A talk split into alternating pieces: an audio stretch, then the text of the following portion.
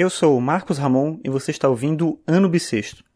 Hoje é quarta-feira, dia 24 de agosto de 2016, e esse é o episódio 237 do podcast. E hoje eu li um texto no Medium que fala sobre o mito de se fazer aquilo que se ama.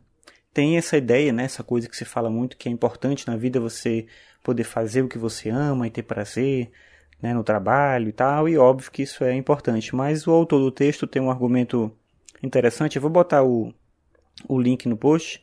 O autor chama, deixa eu ver aqui, Umair é o nome dele. E é um texto que está em inglês, mas dá para ler de boa, uma leitura bem tranquila. E ele apresenta três características, três elementos assim, em relação a essa ideia de se fazer aquilo que se ama. A primeira coisa que ele fala é que é, como a ideia, né, como aquilo que a gente ama acaba mudando muito, você pode amar muito uma coisa hoje, depois você pode mudar, né, você muda como pessoa e muda os seus interesses, mudam os seus interesses também. Então, o primeiro elemento que ele sugere aqui é que a gente deveria fazer aquilo que mobiliza a gente. O que que te encanta nesse momento? O que que te atrai? O que que, né, não necessariamente é uma coisa que você vai definir como definitiva para sua vida toda, mas agora, o que que agora, nesse momento da sua vida, está te mobilizando e sem o medo de errar, né, de mudar e tal. Essa seria a primeira coisa. Depois, ele sugere algo interessante que é fazer algo que te dê um retorno. Né? Então a gente pensa sempre em fazer aquilo que a gente ama, mas a gente não pensa no amor que a gente recebe daquilo que a gente faz.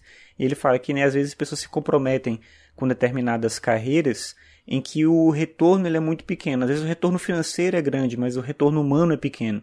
E aí você acaba se sentindo mal porque você entende que está fazendo aquilo que você ama, mas você não está feliz. Então, pensar um pouco nessas circunstâncias, né? Também de o que, que você recebe quando você faz algo que você se comprometeu a fazer.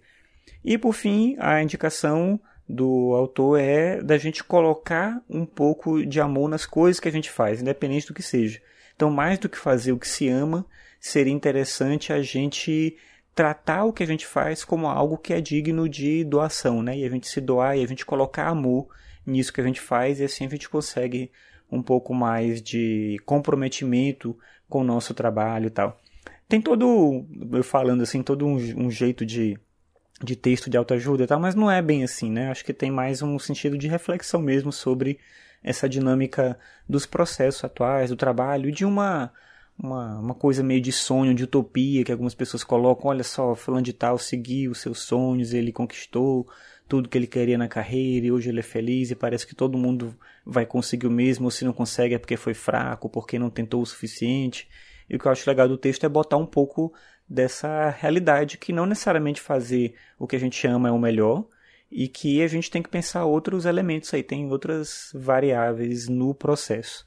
Como eu falei, vou botar o link no texto para você ler, é um texto bem bacana, e fica essa dica e essa reflexão aí para o dia de hoje. Então, até amanhã.